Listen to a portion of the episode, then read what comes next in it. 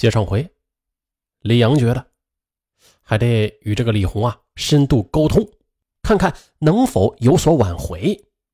于是他给李红就发短信，承认他做错了事儿，对不起他，希望他放过他。李性也告诉过他呀，应该去报警。但是这个念头一起啊，李阳又觉得自己很没用。这一个大男人被一个小女子追着满世界跑，这传出去的话，丢不起这个人呢。还有，如果给同事们知道他被情人勒索这件事儿，啊，他还是领导身份的，他怎么在在同事或者朋友面前混呢？那既然没有勇气报警，李阳只好继续生活在李红的淫威之下。那八十万的硬指标就如悬头利剑一样。此时的李阳，他不得不四处去寻找新的经济增长点。呃，李阳想过旁门左道，比如说开酒吧、卖毒品，哇，这些肯定赚钱的，但是风险也大，那说不定没赚到钱啊，就被警方抓走也有可能。于是他就放弃了这一个念头，他又想到去抢劫，而且啊还找了道友，但是考虑这抢劫啊来钱太慢了，这是这不是抢银行是吧？那后来也放弃了。哎呦，实在是没有别的办法了，他烦躁无比，打开电视，忽然他看到了美国版电影《偷天陷阱》。这电影里边讲述了一个神偷卧底潜伏入这室内作案的故事，这一故事给他了启发，他决定就照搬电影中的细节。于是经过多次踩点之后，李阳就决定把这作案目标就对准海南离境退税定点商店，就是海南最具档次的商场，叫生生百货去行窃。说干就干。他就开始准备作案工具，包括从网上购买了一把仿真五四式手枪和五发子弹。二零一一年七月四日晚上九点，就在商场准备着手关门之际了，李阳悄无声息啊就钻进了商场。他隐匿在一楼一个货柜夹层里边，躲避着清场保安。那一个晚上。他面对商场里边金灿灿的黄金首饰，那是两眼发光，也是如饥似渴的，在全身上下装满了黄金饰物，全然不顾危险。他准备第二天趁着服务员开门呐不注意之际，就溜之大吉。七月五日早上九点，当生生百货商场的第一名女服务员打开商场大门之后，这才惊讶的发现啊，这商场中有异样，立刻的就大声喊叫了起来。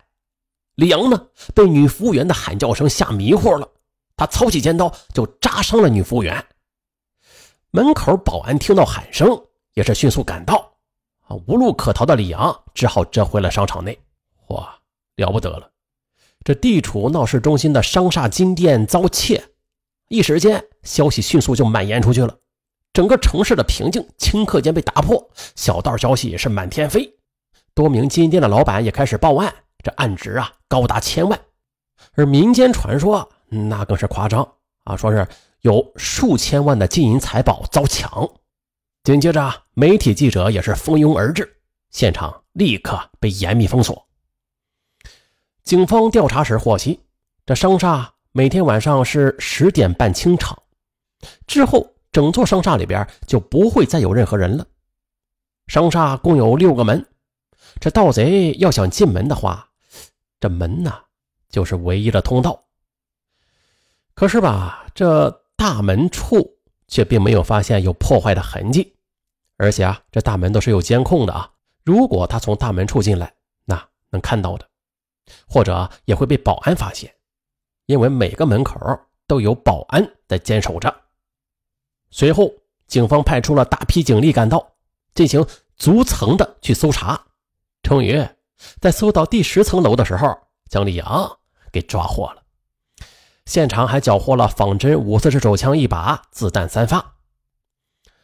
案发后啊，又经海口市价格认证中心鉴定了，这个犯罪嫌疑人盗窃的八十七块劳力士手表，二百一十一件黄金制品，一百八十九件铂金制品的总价值高达九百八十多万元。另外还有一百零五件钻石首饰，这价值人民币是八十六万多元。被盗窃的物品总价值超过千万元。再说那边啊，待获知了李阳被自己逼上梁山卧底商场盗金的消息之后，疯狂了的李红他也醒了。他后悔呀，面对警方的审讯，李红对李阳实施敲诈勒索也是供认不讳。二零一二年三月二十三日，这起特大商场盗窃案一审。在海口市中级人民法院审理结束，被告人被判处有期徒刑十五年，剥夺政治权利一年，并处罚金一万元。这李阳在案发后啊，最伤心的就是他妻子了。他也说了，这结婚这么多年呐，从小娇生惯养的他，也从来没有考虑到丈夫的感受。这平日里吧，对他是大呼小叫的，感情里自然也是压抑着，啊，无形中啊，就逼着丈夫。靠近了别的女人，啊，让其他女人呢有机可乘。在一审开庭后，他陪着李阳，李阳仅仅说了一句话：“我对不起你。”然后便不再言语。望着眼前这个熟悉又陌生的平日里他认为老实的男人，他的眼泪啊也是无法控制的就流了下来。至此的这一出荒唐的闹剧。结束了。呃，虽然这李阳的做法有些不可思议啊，嗯，但是抱着他那种贪情想法的人，在我们身边其实比比皆是。贪情有点高尚了，应该说是贪色，一个贪财，一个贪色。这桩商场特大盗窃案也是给我们敲响了警钟，莫让浮躁迷乱了心智，像李阳一样。